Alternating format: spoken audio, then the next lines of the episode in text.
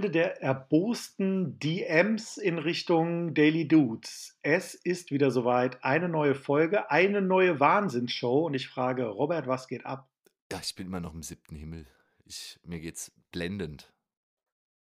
Und dir? Ausgezeichnet. Ich Ja. wollte jetzt, be be bevor ich frage, warum, wollte ich dir nur sagen, ähm, ich habe nach der letzten Folge erboste äh, DMs bekommen, Aha. Dass wir viel zu viel über Fußball sprechen Ja. und äh, musste ganz dolle versprechen, dass wir das jetzt nicht mehr Ist tun. kein Problem. Ähm, ist kein und Problem. insofern wollte ich fragen, warum bist du im, noch im siebten Himmel? Was ist los, Ah Robert? ja, einmal natürlich die Woche die Passion auf RTL, das Fernsehereignis des Jahrhunderts quasi. Das war ja das, was für Trash-TV, das, was die Eintracht gegen Barca für Fußballfans war, war ja die Passion auf RTL für Trash-TV-Liebhaber. Und dann natürlich Alexander Glatz hatten wir die Woche ja noch den, Jesus. den äh, Rücktritt von Arne Spiegel, quasi so die politische äh, Ostergeschichte. Die, da wurde auch, man rechnet mit einer Auferstehung jeden Moment am Montag, glaube ich, müsste es soweit sein. Und Julian Reichelt hat ein Video auf äh, Twitter getweetet, was auch wieder kabarettistisch höchstes Niveau war. Da bin ich gespannt. Das habe ich nämlich auf Twitter nicht gesehen, Oh weil ein Gott. Twitter-Feed war irgendwie ähm, sehr Spanienlastig die Komisch. letzten Tage. Komisch. Das überrascht mich. Ja, deiner auch?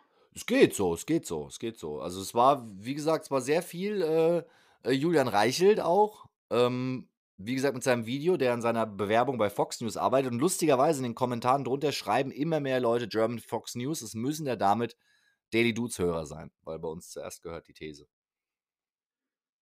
Habe ich Du jetzt meinst, einfach mal angenommen. Ein großer Teil der Daily Dudes-HörerInnen ist auch ähm, Fan von Julian Reichelt. Umgekehrt.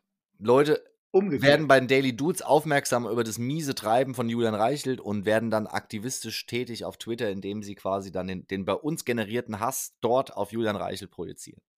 Mit digitalen Becherwürfen. Das ist, das ist interessant. Und es ist, macht, macht uns ja auch ein bisschen wichtig für ähm, das deutsche Moralempfinden. Absolut, also- Ganzen. Also, wie es bei Elephant Journal immer heißt, äh, das ist un our mission. Weißt du so? Das ist unsere Mission quasi. Also, damit man nicht am Ende sagt, das ist alles nur Quatsch hier, Daily Dudes. Nee, nee, we, ha we have a mission. We are a profit organization with a mission. Nicht zu verwechseln mit Non-Profit-Organisationen. An der Stelle. Genau, das, äh, also das wir nichts sind mit wir zu tun haben. aktuell. Wir sind das aktuell, aber wir arbeiten natürlich mit allem, was wir haben, Ja. dafür, dass wir in Zukunft eine High-Profit-Organisation sind. Richtig, das ist quasi ähnlich wie bei dem Incel-Movement. Sagt ihr das was? Das sind die, Das sagt mir das sind die Involuntary Celibacy. Also das ist eine Bezeichnung für junge Männer, die quasi unfreiwillig äh, im Zölibat leben. Oft so Gamer und Nerds und sowas, die werden, wo oft auch leider dann so Leute gewalttätige, also meistens so Amokläufer sind meistens Incels.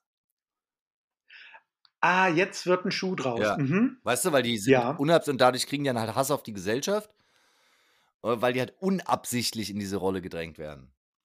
Gibt es da ein deutsches Wort für? Weil ich glaube, dass dieses Thema auch schon häufiger mal in Deutschland ähm, äh, ein bisschen die Runde gemacht hat. Ja, also es ist, ja, aber ich glaube, da gibt es keinen deutschen Fachtermini in dem Sinn jetzt für. für Okay, weil das, das ist ja, das ging im ähm, Bereich Internethass und ich glaube Genau. auch zu Pe- Pegida-Zeiten ging das Genau. los, dass darüber gesprochen wird, wurde, dass einfach junge Männer, die vor ihren Laptops ähm, irgendwie vergammeln, Mhm. auf einmal sehr misogyne ähm, Ja, weil sie sich ja, Züge im Internet haben. genau, weil sie ja quasi, sie fühlen sich quasi ungerecht behandelt von der Damenwelt, dass die halt nicht auf die stehen und dann in der Folge quasi wird die Gesellschaft, die das halt, die dazu geführt hat, dass der Drachenlord halt nicht in der Man's Health auf der Titelseite ist, äh, wird halt dann quasi dazu genutzt, um dann Hass zu projizieren. Und das ist ja ein Phänomen, das sieht, allerdings gibt es ja auch Gegenbeispiele zu, zum Incel-Movement. Also man kann ja zum Beispiel auch äh, sehr attraktiv sein und das absolute Gegenteil vom, vom Zölibat äh, leben und trotzdem ein Idiot sein. Also ist jetzt nicht so, dass nicht im Zölibat sein einen davor befreien würde, ein Idiot zu sein. Nein, also grundsätzlich sind diese beiden Parameter völlig unabhängig voneinander Genau, zu also. Michael Wendler zum Beispiel, der hat ja bestimmt die ein oder andere Dame schon äh, begattet. Ja, also bei dem ist ja der Grund für dumme Aussagen nicht, dass er sich ausgelassen fühlt bei der Partnerwahl. Auch nicht, dass er ansonsten irgendwie besonders benachteiligt wäre in seinem Leben. Absolut nicht. Genau, das muss man ja wirklich festhalten, dass der ja eher das Leben bisher mit ihm gut gemeint hat. Das darf man nicht vergessen, wenn so Promis auf einmal pleite sind, haben die ja oft immer noch einen höheren Lebensstandard als die meisten Daily Dudes-Fans und Dudes-Teilnehmer.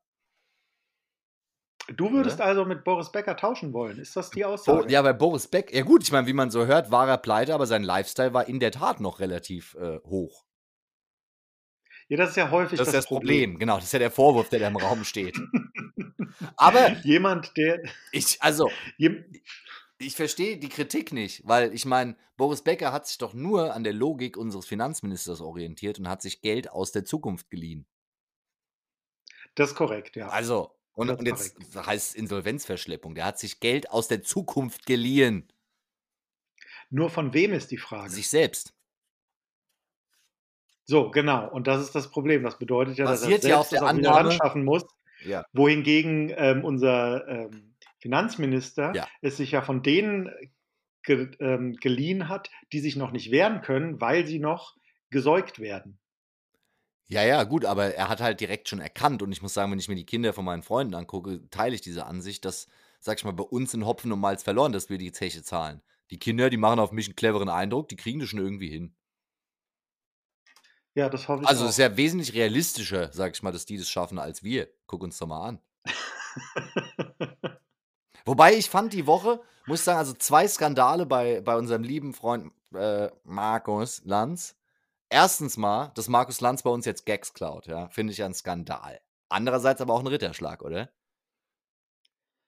Ja, ich, ich finde, er hätte uns wackelig. da ruhig zitieren können. Genau. Er hätte uns ruhig zitieren können. Das finde ich auch. Also ich meine, den Gasgeld. Um die Leute mal abzuholen, magst, magst du die Leute abholen? Natürlich hole ich die Leute ab, ganz klar. Also es war so, dass quasi nach dem Rücktritt von Anne Spiegel, von der grünen Familienministerin, weil die da im Urlaub war, sich entschuldigt hat, Entschuldigung nicht angenommen, äh, eh interessantes Thema für sich, finde ich, interessanter Vorgang, hatte ich auf Twitter festgestellt, dass sich so jemand wie Andy Scheuer über so einen Rücktritt ja kaputt lachen muss. Also im Sinne von Andy Scheuer wäre wegen sowas lange nicht zurückgetreten. So, und Markus Lanz hat halt denselben Gag am selben Abend in seiner Sendung gemacht, wie mir zugetragen wurde. So, und so. insofern können wir uns jetzt als Politikexperten-Podcast definieren, das denn ja wir Neues. wurden öffentlich zitiert. Das ist ja, ja klar. Gut, wurden wir ja deutschlandweit mit unserem 500.000 Leute äh, über den Gasgerd, der rückwärts Drecksack heißt. Also das ist ja. Aber Richard, Richard, ja, Marc, lass, uns, lass uns in die Thematik mal reingehen. Ja, lass uns da mal drüber reden. Ich finde das auch ein spannendes Anne Spiegel. An, Hol die Leute mal ab. Was ist da passiert? Ja. Und was war da dran gut, nicht gut, erstaunlich, neu ja. oder anders? Also man muss ja sagen, dieses Jahrhunderthochwasser in Nordrhein-Westfalen hat ja nicht nur die Kanzlerschaft von Armin Laschet verhindert erfolgreich, wo ich sagen muss, rückblickend betrachtet, eigentlich gar nicht so schlecht. Aber die Anne Spiegel, die war halt zu der Zeit Landtagsabgeordnete und die war vier Wochen im Urlaub. So, und hat dann halt zu der Zeit nicht an den Sitzungen teilgenommen. Das sieht natürlich immer schlecht aus, wenn man im Urlaub ist während so einer Krise.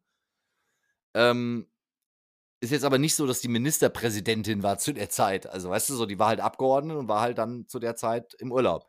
Hintergrund war, dass ihr Mann zwei Jahre vorher einen Schlaganfall hatte und während Corona auch die Kinder scheinbar es denen nicht so gut ging und die halt diese vier Wochen Urlaub halt die ganze, also schon ein Jahr lang geplant hatten und halt nicht davon ausgegangen sind, dass während dieser Zeit ein Jahrhunderthochwasser stattfindet. Und jetzt sagen halt manche, dass sind die nicht, sind die nicht danach erst losgefahren? Ja, aber er war, war halt schon geplant und sie hat halt, sag, ja, ja. sag ich mal, die Entscheidung für sich getroffen, dass sie ja das Hochwasser als Abgeordnete jetzt nicht verhindern wird und online an den Sitzungen teilnimmt. Dann war sie da verhindert, an denen teilzunehmen. Und es ist halt so, man sagt, sie hätte halt den Urlaub absagen müssen. So. Andere sagen, war ein sehr guter Leitartikel im Spiegel zu dem Thema, sagen sie, ja gut, aber andererseits, wenn die seit anderthalb Jahren auf die Zähne, also wirklich durchgebissen hat und dann gesagt hat zu ihrer Familie, so, wir machen jetzt, wenn Covid ein bisschen entspannter ist, diesen Urlaub, weil das wichtig ist für uns, ist es ja was, was auch in der Berufswelt oft zu kurz kommt. Also weißt du, die Signalwirkung, die davon ausgeht, dass ein Mensch sagt, ich bin gerade überfordert mit meiner Situation, ich brauche jetzt mal ein Reset, mal vier Wochen Urlaub, um danach wieder voll am Start zu sein. Ich meine, sie ist danach Familienministerin geworden. Jetzt sagen Leute ja, sie hätte ja so ein Amt gar nicht erst annehmen sollen, wenn sie so viel Zirkus hat. Und da kommt wie immer die Frage, Markus, die ich da stellen muss, hätte man bei einem Mann dieselbe Frage gestellt? Ich sage mal das ist, nein. Das ist nämlich auch genau die Frage, die ich mir stelle. Genau. Weil, Natürlich, ähm, als feministischer Podcast, ist ja klar. Diese, das Ding ist ja, dass auch anderen PolitikerInnen ähm, mal Dinge durchgehen. Ich meine, Andi Scheuer ist da jetzt ein Beispiel. Julia Glöckner. Gibt, ja, stimmt. Wobei, die hat man jetzt auch, Julia Glöckner, komischerweise, hat sich selbst Achtung, komischerweise, die ist Verschwörungsalte jetzt. Okay, komischerweise ist dieses Thema Frau dann, oder also Geschlecht, ist irgendwie bei, ähm, bei Frauen aus den konservativen Reihen ja. wenn die es dann an die Spitze geschafft haben, kein Ding mehr. Ist das dann nicht mehr so das Thema, sondern das ja. ist eher dann bei den ähm, links der Mitte stehenden, die dann ja. eventuell vielleicht auch ähm, eine Familie mit Kindern haben. Und da wird das immer thematisiert. Aber Julia Klöckner wurde jetzt nie zu ihrem Frausein irgendwie ähm, äh, ja, du erinnerst dich vielleicht, kommentiert, die, die, die äh, nicht die. Auch die Kanzlerin, also nicht die jetzige, sondern ähm, die, vor, die, vorherige, ja. Angela Merkel, wurde ja. jetzt nie auf ihr Frausein reduziert. Ja. Im Gegenteil, es wurde sich ja immer darüber lustig gemacht, dass sie, dass sie zu wenig fraulich Außer wäre. einmal in Bayreuth bei den äh, Festspielen, wo sie ein bisschen zu viel Ausschnitt hatte. Oder wo sie ein bisschen mehr Ausschnitt als gewohnt hatte. Das war, ging ja um die Welt, diese Bilder. Ja, wobei das war da so muss man einmal. Sagen, das hat sie danach aber auch die, nie wieder gemacht. Das ist richtig, aber auch da muss man sagen, wenn du dich in Bayreuth da mal an den Zaun stellst, mhm. die anderen Frauen im gleichen Alter ähm, sind da auch nicht anders gekleidet. Naja, klar, genau. Sie hat sich dem halt da angepasst, aber hat dann nachher gemeint, ah, das, das Bild, das ist ja dann ein bisschen zu viel Aufmerksamkeit. Nee, aber wer noch viel krasser, was das angeht, ist, ist ja die Flinten-Uschi. Ich meine, weißt du, die, die Ursula von der Leyen ist EU-Ratspräsidentin. Niemand hat die gewählt, die war nicht mal Kandidatin bei der Wahl. Und es ist jetzt nicht so, dass man sagen muss, die hat ihren Job als, als äh, Verteidigungsministerin so gut gemacht, dass die jetzt EU-Ratspräsidentin werden muss. Oder? Ja, da war, also das wundert mich ja eh, weil ja. normalerweise der, ähm, genau diese, äh, diese Position ist ja eigentlich dafür gemacht, um Leute rauszuschießen. Was ja absurd ist, wenn du das mal so überlegst. Leute werden ja, man spricht ja immer von nach Europa weggelobt werden. Aber letzten Endes ist doch das Europaparlament, also weißt du, Ursula von der Leyen hat doch eine krasse Machtposition als EU-Ratspräsidentin. Und dass man da Leute ja. hinsetzt, die in Deutschland nicht gut genug waren, um Kanzlerkandidat zu werden. Das, also ich meine, stell mal vor, Armin Laschet wird denn demnächst äh, EU-Ratspräsident. Oh, das wäre das mir sehr unangenehm. Ich denke ja oft, ich wache ja oft nachts schweißgebadet auf und stelle mir vor, Armin Laschet wäre Bundeskanzler und äh, Markus Söder Innenminister. Und dann denke ich mir, so schlecht ist ja eigentlich alles gar nicht. Also weißt du, dann, dann würde ich selbst dem Christian Lindner noch über den Kopf streichen und sagen, ah, komm, versuch Was meinst du, wäre passiert? Was meinst du, Armin Laschet wäre zwar im Gegensatz zu Scholz ähm, nach Kiew geflogen, hätte dann aber lachend in einem lachend vor einem zerbombten Haus gestanden? Das wäre ein Szenario. Das wäre ja eigentlich so der Move, den man von ihm erwarten würde. Ja, oder auf der Zugfahrt nach Kiew äh, irgendwie noch Skat kloppen und dabei sich kaputt lachen. Oder Schiffe versenken spielen. Ja, gut, das ist ja derzeit ein großes Thema, Schiffe versenken. Jetzt nachdem Russland da ihr, ihr Flaggschiff äh, in ein U-Boot umgebaut haben. Ist ja die Woche das, das, das größte Flaggschiff von denen gesunken. Tja, läuft nicht so. Läuft nicht so gut derzeit. Da. Andererseits, interessant und darauf hat sich ja Julian Reichel, da wollen wir mal vielleicht den Bogen auch zuschlagen, die Woche geäußert. Er nämlich äh, sieht das Hauptproblem darin, dass, ähm, wie der andere Superbösewicht der Woche, Elon Musk, über den wir noch reden müssen, ähm, dass quasi er sagt, die Grünen sind schuld an allem. Das ist jetzt nichts Neues für den, sag ich mal, geübten Bildzeitungskonsumenten. Aber jetzt pass auf, wie er das herleitet. Julian Reichel hat die These aufgestellt, weil die Grünen ja schon immer gegen Atomkraft sind haben sie über die letzten 30 Jahre dazu geführt, dass die Atomkraft in Deutschland abgeschaltet wird. Und nur deswegen sind wir ja von Russland überhaupt abhängig. Und deswegen passiert die ganze Scheiße jetzt. Und deswegen sind die Grünen schuld.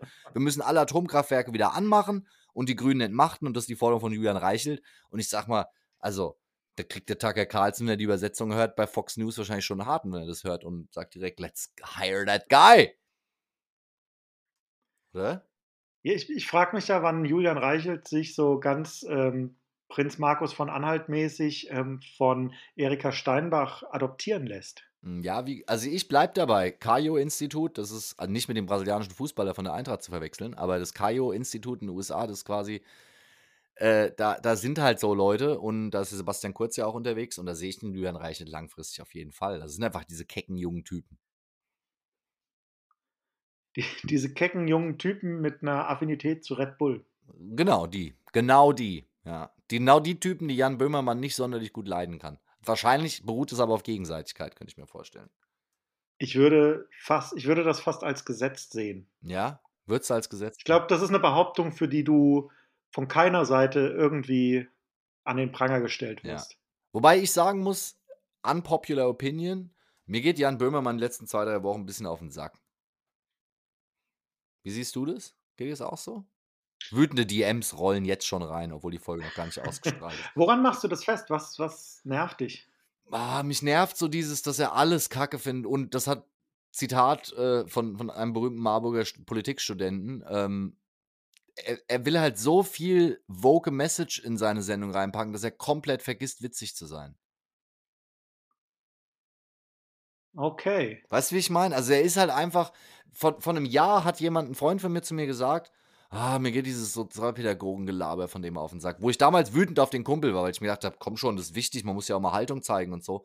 Aber ich muss sagen, ganz ehrlich, ich gucke mir Böhmermann an und denke mir so, es ist halt das, was er erzählt. Ich meine, klar, für manche Leute ist es vielleicht neu, aber ist ja jetzt wirklich nicht wirklich viel Neues, was er einem erzählt. Also der hat manchmal Folgen, wo er wirklich einem Zeug erzählt, wo man sich denkt, wow, das haben die gut recherchiert. Aber ich sag mal jetzt letzte Woche mit zu erklären, dass es Filter gibt auf Instagram, die einen hübscher aussehen lassen und das, das Problem jetzt, also, weißt du, dafür muss ich nicht Freitagabend Böhmermann gucken.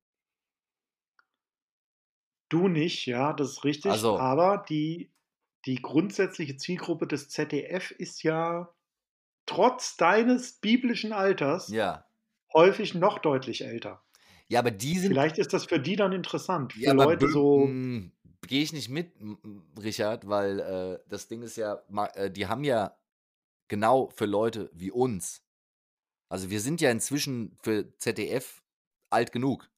Weißt du, so, die haben so jemanden ja, wie immer noch nicht die beiden, für 35 nicht die meinungsbildende Gruppe. Nee, nee, aber für die haben die ja Musikantenstahl und alles. Aber für die Gruppe 35 bis 40 ist Böhmermann quasi deren Waffe. So, das ist der einzige, den die quasi in dem Segment haben. Genau, nur läuft er ja immer nach der ähm, Heute-Show. Genau. Und die ist ja eher für das Publikum 45 bis, ja. sagen wir mal, knapp 60 mhm. so, ne? Ja. Und wenn die dann hängen bleiben und sich dann noch ein bisschen über die aktuelle Lage oder die Welt im Internet äh, aufklären lassen von Böhmermann, ich glaube, da ist vielleicht etwas, wo viele dann zu Hause sitzen und auf einmal kapieren, was mhm. ihre mhm. 14-jährigen Töchter da die ganze Zeit am Handy machen. Da hast, da hast du recht. Kann ich mir vorstellen. Andererseits würde ich jetzt mal auch wieder unpopular Opinion, also mach ich, mach ich hier wieder den Richard David Brecht quasi, nur ich kriege halt keinen Shitstorm leider. Äh, ist halt so, man kann sich halt, also es gibt ja oft den Fall im Leben, dass man ein Problem hat. Ja? Also Problem, Jugendliche werden durch Beautyfilter unter Druck gesetzt. Problem, Barcelona hat keine eigenen Fans, die das Stadion vollkriegen. Problem, Leute verdienen zu wenig Geld. Problem, Mieten sind so. Also es gibt viele Probleme. Problem, du bist so erfolgsverwöhnt, dass sobald du mal in Rückstand gerätst, äh, deine Ultras das Stadion verlassen. Ja, gut, das, da, wie gesagt, da können wir, wenn die wütenden DMs sich beruhigt haben, gerne drüber reden. Ich habe da First-Hand berichtet zu. ähm, nee, aber das Ding, es gibt oft Probleme und dann kann man ja drüber reden, wie man diese Probleme löst. Und wenn der Pro die Problemlösung ist, wir lassen irgendwas einfach bleiben, anstatt es Christian Lindner-artig mit Innovationen zu optimieren, also dieser Coaching-Ansatz, der ja oft so verhasst ist in dieser Szene, das nervt mich inzwischen. In also deine Bereichen. Idee davon wäre gewesen, dass man einfach am Ende auf den Punkt kommt, wir leihen uns mehr Attraktivität aus der Zukunft, um diese Filter heutzutage äh, unnütz zu machen. Das wäre ja praktisch das, äh, das Thiel-Programm, ne? Also ja. sich von jungen Leuten das Blutplasma spritzen zu lassen. Richtig, ja. Nein. Um attraktiver und jünger zu sein. Um, liebe Grüße an Peter Thiel, ja. Nein, äh, das, was ich meine, ist viel eher die Sendung über das Thema. Oh Gott, die Leute denken jetzt, wir sind, wir sind so Quennen-Spacken. Was? Böhmermann hat es doch in seiner Sendung im, im deutschen Fernsehen erklärt, dass Peter Thiel sich Blut von jungen Leuten spritzen lässt. Plasmaspenden, das ist ein echtes Thema. Das kann jeder nachgucken. Ja, nur weil das Thema ja eher groß geworden ist durch die Quennen-Dinge, ja, ja, die dann behauptet haben, es gibt Menschenfabriken unter Man könnte halt jetzt auch die Huhn- oder Ei-Frage stellen und könnte sagen, vielleicht basieren diese Verschwörungstheorien ja quasi aus der Überhöhung dieser Praxis und sind dann doch nicht ganz aus der Luft gegriffen. Ganz dünnes Eis. Ganz, ganz dünnes Eis, Markus. Ja, Richard. Richard ist auf dem Markus, du, ganz du dünnes der, Eis. Ja. Ganz, ganz dünnes Eis. Nein, nein, nein, nein. Das, Für die Shitstorms bin ich verantwortlich. Das muss, man, das muss man sauber trennen. Und ich sage das völlig wertfrei, wie man das als guter Philosoph so sagt. ich beschreibe ja nur. Nein, aber es ist ja so, dass tatsächlich Peter Thiel zum Beispiel eine Stiftung hat, wo es darum geht, dass man mit Blutplasma von jungen Leuten quasi sich verjüngt. So. Was natürlich nicht der Fall ist, ist, dass in unterirdischen Menschenfabriken irgendwelche Celebrities Kindern in den Hals beißen und deren Blut trinken. Also weißt du so, das eine auch nicht unter Tschernobyl. Richtig, auch nicht unter Tschernobyl. Aber die Tatsache, dass zum Beispiel in den USA Pla äh, Blutplasma spenden, eben, dass du da bezahlt wirst und dass es Leute gibt, die da öfter Plasma spenden, als denen gut tut, ähm, das ist ein soziales Problem, was aber wieder aus anderen Problemen erwächst. Was wieder zu dem, was ich vorher gesagt habe, führt, dass Böhmermann wegen mir gerne eine Sendung machen kann zu Internetfiltern und, und Schönheitswahn und all so Sachen. Aber man kann es ja auch unter dem Aspekt machen, anstatt dass man sagt, unser Leben wäre eine idyllische Regenbogenwelt, wenn es diese bösen Filter nicht gäbe. Oder stellvertretend andere Sachen, die einen stören. Oder man sagt einfach, vielleicht liegt das Problem darin, dass wir so fragil sind, dass Internetfilter das Potenzial haben, unsere komplette Jugend in Schönheitswahn zu treiben. Weißt du, was ich meine? Oh, da bist du aber wirklich auf ganz dünnem Eis. Warum? Naja, weil auch bevor es das Internet gab, ähm, Gab's ja auch Schönheitsideale, so. genau, Schönheitsideale zu sehr ungesundem Verhalten bei jungen Menschen geführt hat. Mhm. Und äh, das war auch in den 80ern schon so und in den 90ern Richtig. und davor weiß ich gar nicht, aber ich denke auch, sogar gegeben, im 18. Jahrhundert werden, äh, werden Damen sich sehr ungesund ernährt und ähm, ja. sehr straff korsagiert haben. Ja. Ähm, um genau. gewissen Schönheitsidealen. Genau, und es sind halt nur andere Schönheitsideale, die über die Jahre, also gab es ja so diese Rubensfrau, weißt du, so auf so Gemälden sieht man eher so die beleibtere Frau, was da so Wohlstand signalisiert was in vielen Gesellschaften bis heute existiert. Und dann gibt es ja auch so diesen neuen Schönheitsideal, dass erwachsene Frauen versuchen auszusehen, als wären sie zwölf. Weißt du, so ganz, ja. ganz dünn und so mädchenhaft. Weißt du, das sind ja verschiedene Schönheitsideale, denen da hinterher gejagt wird. So, also, aber im, genau, aber im Grunde genommen, das meine ich halt, das ist, das hat nichts mit Konstante. dem Medium zu tun. Wir, das kritisiert wurde jetzt das neue Medium, mit dem praktisch die gleichen äh, Hebel und die gleichen Szenarien wieder ähm, bestellt werden wie schon immer. Genau, nur halt auf Steroiden, weil das Internet natürlich noch präsenter ist und schneller ist und größeren Einfluss hat.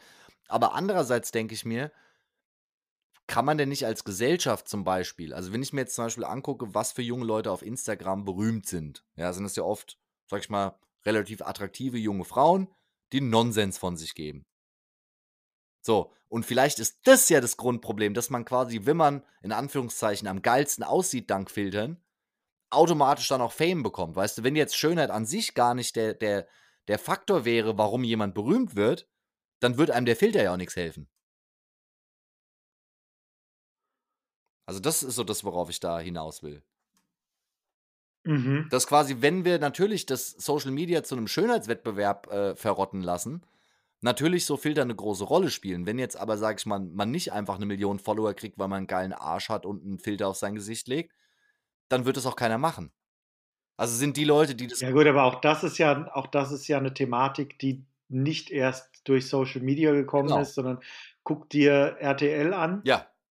Guck dir an, was da an, ja, nennen wir es mal Content ganz wertfrei mhm. produziert wird. Ja, wo, so was für Leute ähm, bei Dating-Shows antreten, da geht es ja schon los. Ich meine, weißt du, wenn du da irgendwie auf Love Island dir die Kandidaten anguckst, also ich sag mal, jeder, der schon mal auf, als Single in der Frankfurter Großstadt, äh, in der deutschen Großstadt unterwegs war, weiß, dass das echte Datingleben nicht so aussieht.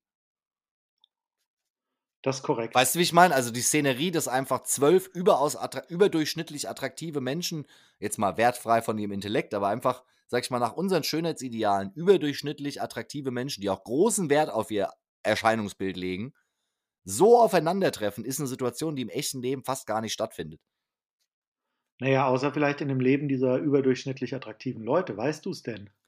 Ja, ich, also ich meine, da wir ja dazugehören, wüssten wir es auf jeden Fall. Ja, ich wollte mich damit ja Nein, also ich kann dir aus Erfahrung diesen Partys immer ausgewichen. Ja, ich kann, ich muss gestehen und kann dir sagen, ich bin ja bei dieser Influencer-Diskussion immer ein bisschen vorbelastet, weil man mich ja, sag ich mal, als ich in Costa Rica gelebt habe, durchaus auch hätte als Influencer bezeichnen können.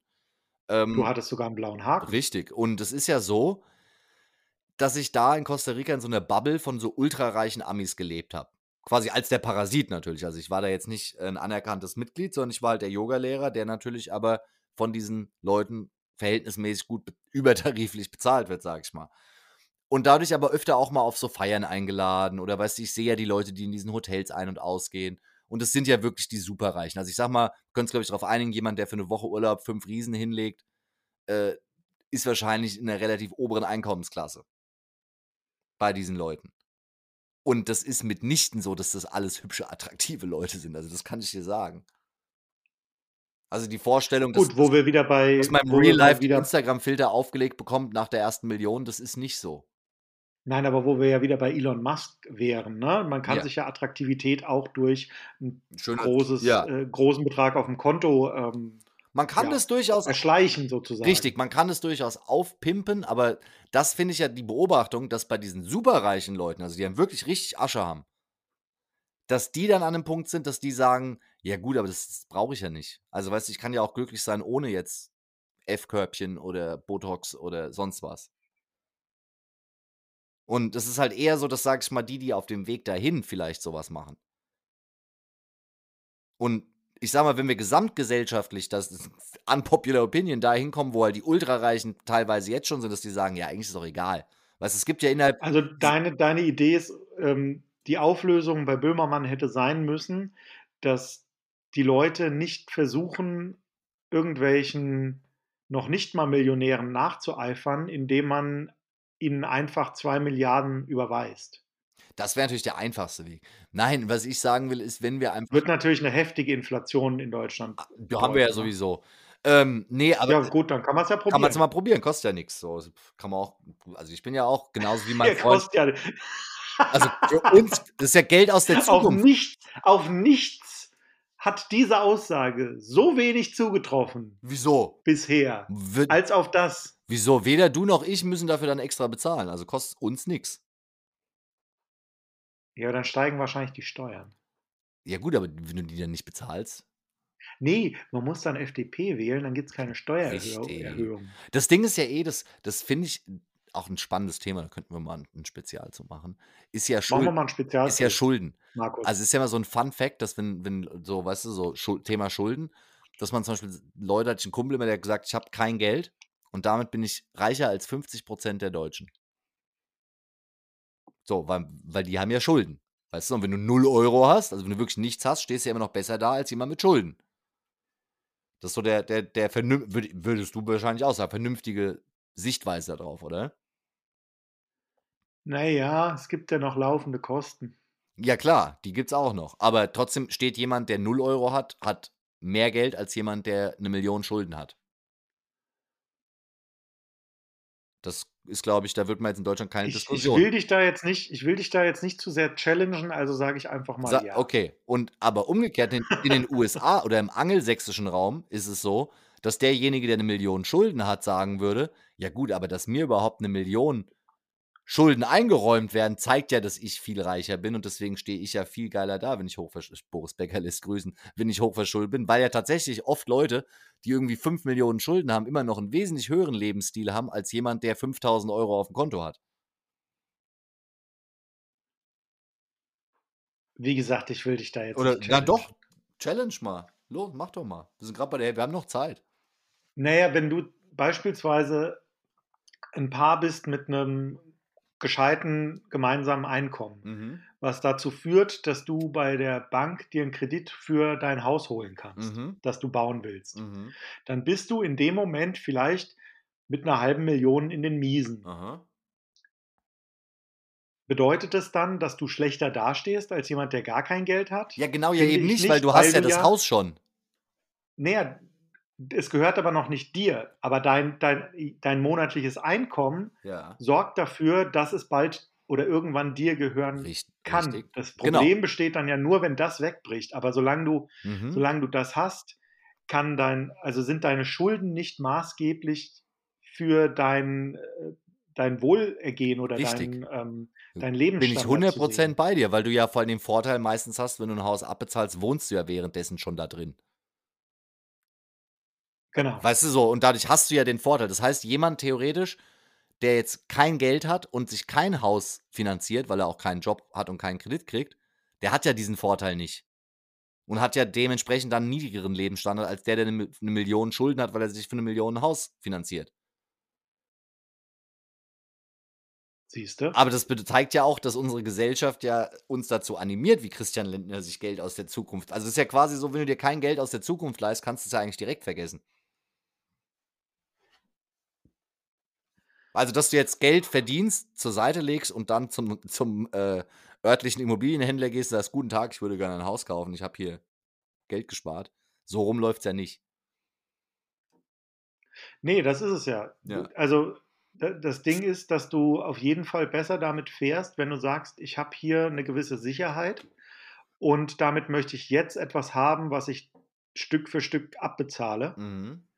Und das läuft auf jeden Fall besser als jemand, den man, als für jemanden, den man keinen Kreditrahmen einräumt, wegen wenig Geld als Sicherheit. Mhm. Ähm, und der das sich dann zusammensparen müsste, weil er sich natürlich nicht zusammensparen kann, weil er wenig Geld verdient. Ja. Aber äh, auf Konsumartikel wurde das genau rumgedreht, dass man nämlich mhm. für Leute, die sich eigentlich Dinge nicht leisten können, äh, solche, solche ja, Abzahl- äh, oder Leasing-Modelle, naja, Leasing nicht, aber Finanzierungsmodelle mit anbietet, hohen Zinsen, damit auch, damit auch jemand, der nur wenig über einem ähm, über der Armutsgrenze lebt, trotzdem sich einen großen ähm, Flachbildfernseher leisten kann und trotzdem sich äh, ja irgendwie so gewisse Statussymbole im Wohnzimmer hinstellen Richtig, gibt es ja auch Riesenskandal über Klarna zum Beispiel, diese Geschichte, wenn Leute 30 Tage später es bezahlen müssen und sau viele Leute da in die Privatinsolvenz gestürzt werden, weil sie sich halt einfach hoffnungslos überschulden mit, ah, iPhone 13, 50 Euro im Monat hier, Fernseher 60 Euro im Monat da. Und dann hast du halt ganz ratzfatz irgendwie 800 Euro Fixkosten im Monat für Zeug, was du abbezahlst für zwei Jahre und zahlst da halt auch Klarna habe ich übrigens bin ich auch schon reingefallen. Ne? Ja, das ist ein riesen Abrieb. Also würde ich es gibt, jedem abraten. Ähm, es gibt äh, tatsächlich ja, Lieferdienste oder Bestelldienste, die kein PayPal, sondern lediglich das Klarna ja. äh, wollen, wenn du es nicht direkt mit einer Kreditkarte bezahlst. Ähm, und dieses Klarna funktioniert dann ja so, dass das erstmal bezahlt wird. Du hinterlegst deine Daten mhm. und ja, ein paar Wochen später kriegst du eine E-Mail, die mhm. in meinem Fall natürlich im Spam-Ordner landet. Natürlich. Und weitere vier Wochen später hast du einen Brief im, mhm. äh, im Briefkasten. Mit der Mahnung. Und da steht, ja, mit der Mahnung. Und diese Mahnung ist natürlich nicht mit 5 Euro Mahnungsgebühr, Nein. sondern für deine 12 Euro ähm, Krimbis, den du aus China bestellt hast, musste dann halt, naja, sagen wir mal 65 Euro latzen. Mm. Und dann ärgerst du dich, weil es dann einfach nicht günstiger war, als wenn du es dir ja, hier kaufst. Richtig. Und was lernen wir daraus? Erstmal schon mal keinen Scheiß in China bestellen. Message Nummer eins beim Daily Dudes mitgenommen, Shop Local. Dann passiert dir so eine Scheiße auch nicht. Aber man kann sich vorstellen, wie, sag ich mal, wenn man sich anguckt, was für Leute auf so Montagsspaziergängen unterwegs sind, kann man sich vorstellen, dass Leute, die jetzt vielleicht, sag ich mal, intellektuell nicht so gesegnet sind wie Richard David Precht, ähm, oft sich da mehr Dinge bestellen, als sie sich letzten Endes leisten können. So. Und das ist, saubitter. Das ist ein Thema, da müsste man echt, da könnte man mal einen Experten zu einladen zu dem Thema. Äh, würden wir sicherlich zahlreiche Experten finden in Deutschland zum Thema. Aber andersrum nochmal zurück zu der Hausabzahlgeschichte. Da äh, hatte ich dich quasi so ein bisschen wie die Eintracht in FC Barcelona. Genau da, wo ich dich haben wollte. Was du gerade eben gesagt hast vorher. Aha. Nämlich, da habe ich dich ein bisschen in Konter laufen lassen. Nämlich hat heute jemand äh, die These aufgestellt oder daran erinnert, dass ja das Konzept Einfamilienhaus abzahlen über 30 Jahre und dann das haben ein Konzept ist, was ja noch gar nicht so alt ist in der Menschheitsgeschichte. Und jetzt rate mal, wer damit angefangen hat. Oder wessen fixe Idee das war. Du, Robert, da muss ich ganz klar sagen, die Richtung, in die das Spiel hier gerade geht, gefällt mir nicht. Ich verlasse jetzt das Studio. Wie die Barca-Fans. Sir Lansing beschwert sich, dass ja zu viele, zu viele Karten verkauft wurden an, äh, an Verschwörungsfans diese Woche. Und jetzt kommt er mit Fahnen wieder zurück. Oh, ich, ich bin mit wehenden Fahnen wieder da. Finde ich gut, wie wir auf der Metaebene drüber sprechen, aber nicht drüber sprechen wegen den wütenden DMs. Nein, es ist quasi wegen so. Wegen der wütenden DMs. Wegen der wütenden DMs. Wir sind ja auch Bildungspodcast. Absolut. Und auch mal für einen Meter weitergedacht bekannt. Also. Ein Meter mit A, weißt du? Ja, genau. Ähm, also ich sag mal so, das Konzept des Einfamilienhauses abbezahlen und dadurch keine Revolution starten, weil man ja sein Haus abbezahlen muss und bei allem mitmachen, was passiert, ist auf also sag ich mal, konzeptualisiert worden von Leuten, die auch Straßen gebaut haben, auf denen man über 200 fahren kann. Grüße an VW an der Stelle. mit der wir Werbung gemacht haben mit Fa Straßen auf den. Danke, Mann. Also, wir, lange Rede, kurzer Sinn. Endlich ist es soweit, Minute 35. Zum ersten Mal wird Hitler geschrien. Ähm, es ist halt so ein. Ger yeah. Ja, es ist halt so ein German Thing, also diese Idee quasi, das, also es wurde natürlich weltweit übernommen, aber die Idee, dass man quasi sich eine gefügige Gesellschaft schafft, indem man einfach jeden so krass überschuldet, dass er quasi seine Schulden abbezahlen muss, weil er sonst obdachlos wird, was ja in den USA oft passiert, wenn Jobverlust am Start ist, schafft halt so eine gewisse Abhängigkeit. Das berühmte Hamsterrad. Und wenn jetzt zum Beispiel, wie die Woche gesehen, Richard David Brecht und Markus Lanz, die quasi, was fand ich die witzige Beobachtung, weil diese Logik, scharfe, scharfe Häusle bauen oder in erster Linie scharfe, scharfe Häusle abbezahlen, ist ja eher das Motto, ist ja so das, das Boomer-Motto-Credo, oder? Das ist ja so das, das, die Hinterlassenschaft der Boomer-Generation ist dieses Konzept, dass du dich quasi 35 Jahre bucklig machst, um dann irgendwie 10 Jahre Rente in deinem Eigenheim zu genießen. Ja, wobei bucklig ja auch nicht, weil du halt bei der Sparkasse gelernt hast ja. und da ist halt, da ist halt um vier Feierabend. Ja, aber du machst, also du denkst gar nicht erst drüber nach, irgendwie am Strand zu wohnen oder um die Welt zu reisen im, im VW-Bus, weil du musst ja, du hast ja nur drei Wochen Urlaub im Jahr und musst arbeiten, damit du deinen Wohnraum abbezahlen kannst. In erster Linie. Du schaffst damit schon eine gewisse Strebsamkeit und vor allem halt die Furcht, wie man in den USA oft sieht, wenn du deinen Job verlierst, aus irgendeinem Grund, deine Rate nicht bedienst, dann, dann ist halt auch das Haus futsch. Und das hält halt oft Leute von Revolutionen ab. Und wenn jetzt, sage ich mal, dieses Boomer-Argument dann auf, und das finde ich das Überraschende, weil unsere guten Freunde und fast Altersgenossen, Richard David Brecht und Markus Lanz, die ja oft über auch das bedingungslose Grundeinkommen sprechen, die 15 Jahre älter sind als Ja, aber trotzdem noch keine Boomer sind. Also ich würde die beiden nicht noch. Korrekt. Also die sind quasi so die ersten Nicht-Boomer. Und dass die zwei quasi jetzt so die. Die sind, weißt du was, die sind Generation X, das ist. Ähm, das dazwischen. Die, Dave Grohl und Kurt Cobain. Ja. Das ist die Generation. Genau. Und diese Generation von Leuten sind ja quasi jetzt in dieser tonangebenden Rolle so ein bisschen. Weißt du, so man, früher hätte man gesagt, in ihrem besten Alter.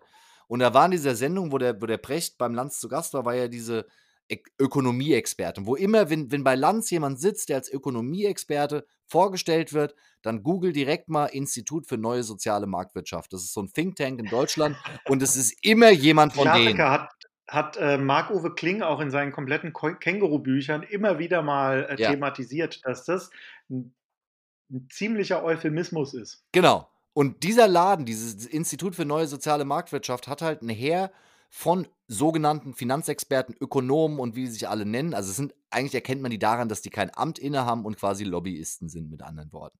Und die es sitzt immer einer von denen in jeder Talkshow. Und die war halt so die Boomer-Vertreterin. Und als Richard David Brecht gesagt hat, dass unsere Arbeitswelt sich so verändert, dass wir quasi früher haben Leute 16 Stunden gearbeitet und keinen Urlaub gehabt. Und jetzt arbeiten Leute 8 Stunden und haben 30 Tage Urlaub. Und es muss ja zivilisatorisches Ziel sein, dass wir irgendwann vielleicht nur noch 4 Stunden arbeiten und 60 Tage Urlaub haben, anstatt wieder zu den 16 Stunden zurückzugehen.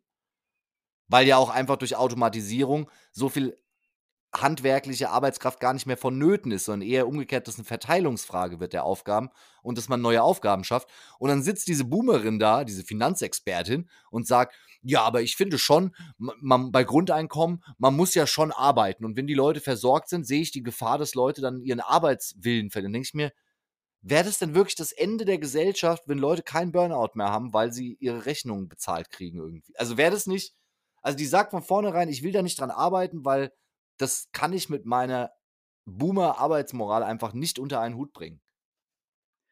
Ja, weil es einfach von vorn bis hinten zu kurz gedacht ist. Aber ich wollte vorher noch mal Meinst du? Also meine These wäre eher, dass, dass Leute wie Richard David Brecht und Markus Lanz und andere Philosophen und Ökonomen in dem Alter, die für das bedingungslose Grundeinkommen einsprechen, aus vielen Gründen. Nee, nee, ich rede von ihr, von den, Ach so, ähm, von ihr, von ja. den, Markt, von den Marktexperten. Also die hält halt daran weil ja, das, das Krasse ist ja, dass ähm, das, was uns jetzt im, äh, bevorsteht, Mhm. ist ja, oder wo wir gerade drin sind, ist ja eine neue, ja, eine, eine neue Revolution des Arbeitsmarktes. Genau. Im Grunde ist im, deswegen ja auch immer Industrialisierung 4.0. Mhm. Es ist nach der Mechanisierung und der Robotisierung, ähm, ist es dann eben diese, das dritte weiß ich gerade gar nicht mehr. Automatisierung. Ist, Automatisierung, genau. Ist es jetzt die intelligente ähm, Ja. äh, Automatisierung, die praktisch dann ins, ähm, ins die, der, ich, ich halte es jetzt mal klein. Also, wir ja. haben jetzt, wir haben jetzt Ja, zum ersten Mal diese mal intelligente drauf ein. Automatisierung. Nee, das, äh, ich habe da mal äh, auf einer Leitmesse einen, Artikel, äh, einen Vortrag zugehalten, der ähm, Also in sich meterwitzig war. Ich bin da sozusagen Experte, ja, ja. Hau raus. Ähm, das Interessante ist, dass wir hier zum ersten Mal eine Umkehrung der, äh, der, der Situation haben. Denn jede vorherige Revolution hat immer die einfachen, schlecht bezahlten Arbeiten abgelöst. Ja, Aha. denjenigen, der praktisch früher das Korn geschrotet hat oder denjenigen, der geschmiedet hat. Also einfach einfachere Aufgaben Mhm. Im die primären schlecht Sektor, bezahlt wurden, de- genau, der primäre und se sekundäre Sektor, Mhm. ähm, die da bedient wurden. Und wo dann natürlich von oben auch relativ brutal gegen Aufstände dagegen ähm, gearbeitet werden konnten, konnte. Mhm. Was jetzt ja passiert mit dieser, mit dieser intelligenten ähm, Automatisierung, ist ja, dass zum ersten Mal Berufe, die eigentlich besonders sinnstiftend und besonders ähm, angesehen sind in der Gesellschaft, Mhm. dass die eher da wegfallen könnten. Das Das ist eine heißt, interessante These, dass, Markus. dass beispielsweise ein Herzchirurg, äh, der irgendwo in den USA sitzt, weltweit operieren kann Mhm. und das einfach äh, ohne zu reisen und damit äh, einfach drei oder vier anderen Spezialisten den, äh, Den Job die klaut. Arbeit wegnehmen kann. Den Job klaut. Dass Ja. beispielsweise ähm, Juristen in, in Firmen Mhm.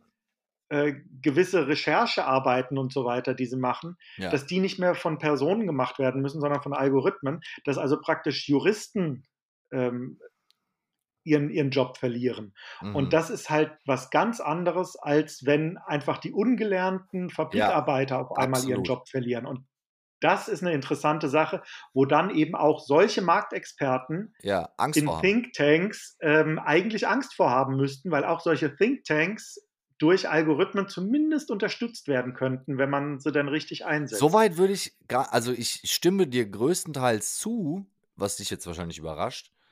Ähm, nur in dem Teil Thinktanks nicht ganz. Und zwar ist nämlich das Ding das, also wer richtig Angst hat vor, vor künstlicher Intelligenz, kann ich dir sagen, sind in Deutschland allein eine halbe Million Verwaltungsangestellte.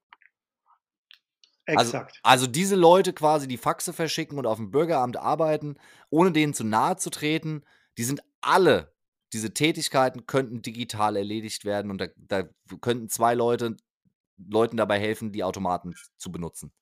Weißt du, dann würdest du weniger warten und es wird effektiver ablaufen. Das wäre technisch alles möglich, das wird in den nächsten zehn Jahren kommen. Das heißt, diese Jobs, die würde ich bezeichnen als, das sind gelernte Tätigkeiten, aber keine hochkomplexen Tätigkeiten. Also dein Beispiel von einem Herzchirurgen finde ich faszinierend, dass der auch woanders operieren kann.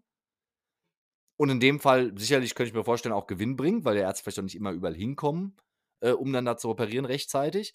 Aber jemand zum Beispiel äh, in einem Think Tank, ja, oder jemand, der Philosoph ist, zum Beispiel mit langen Haaren und einen Podcast hat, der muss sich weniger Sorgen machen.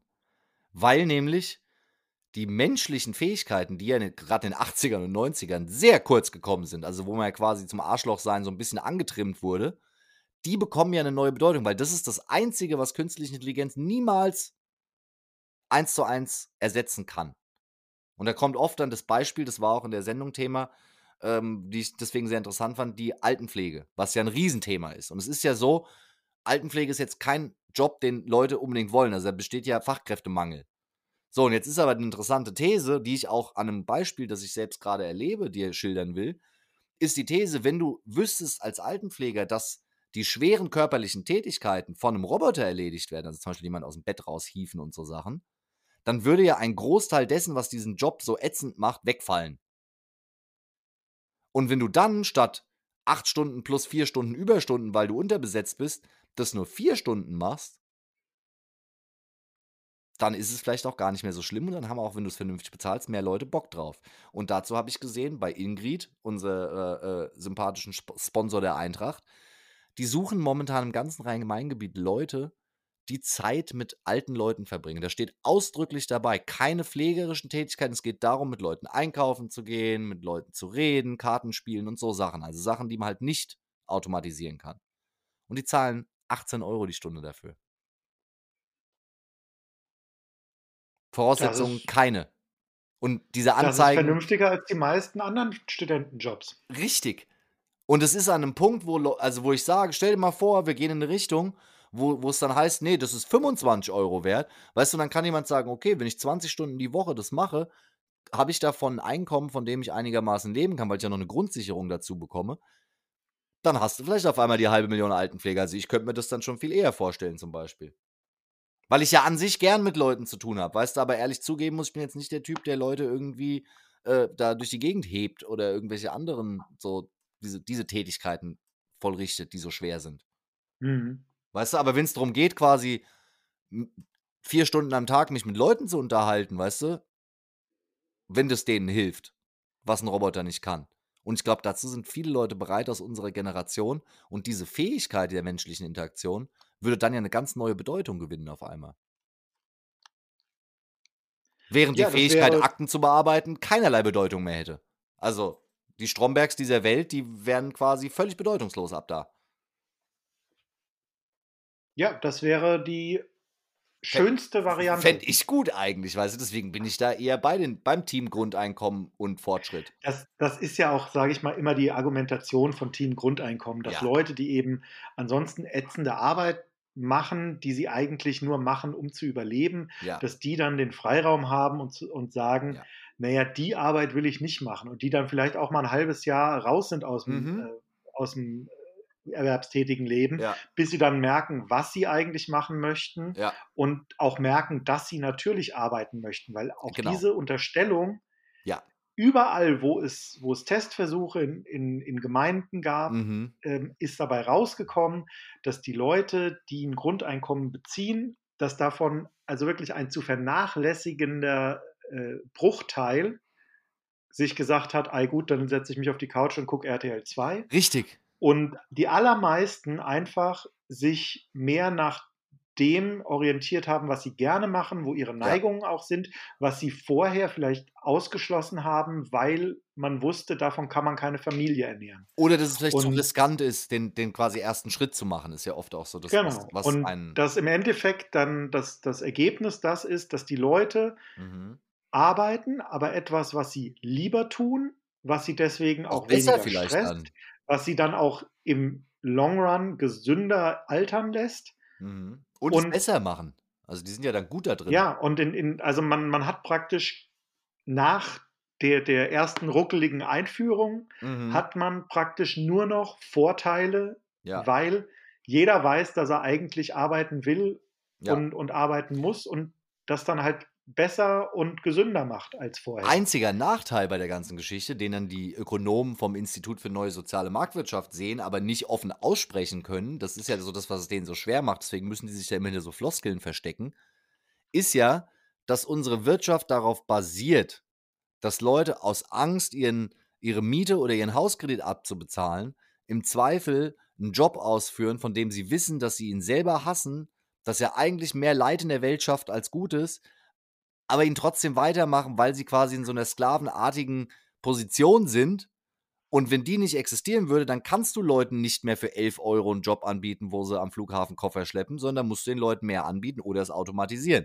Und du hast halt eben diesen, diesen Faktor, dass du diese Machtposition des Arbeitgebers, ohne da jetzt zu äh, Karl Marxig zu klingen, einfach. Ja, du klingst schon die ganze Zeit sehr. Sehr wegnimmst. Also. Du klingst schon, du klingst schon wie unsere liebe Janine Wissler. Ach, die hat ganz andere Probleme momentan mit dem linke MeToo. Ja. Das darf, also das ist ja eine harte Nummer hier in Hessen. Ich habe gehört, da geht es bei der Linken richtig rund. Also, ich weiß nicht, ich habe ja eine neue Kategorie vorbereitet eigentlich für heute und die, die Frage steht aber nicht mit drauf bei fünf Fragen für Sir Lenz.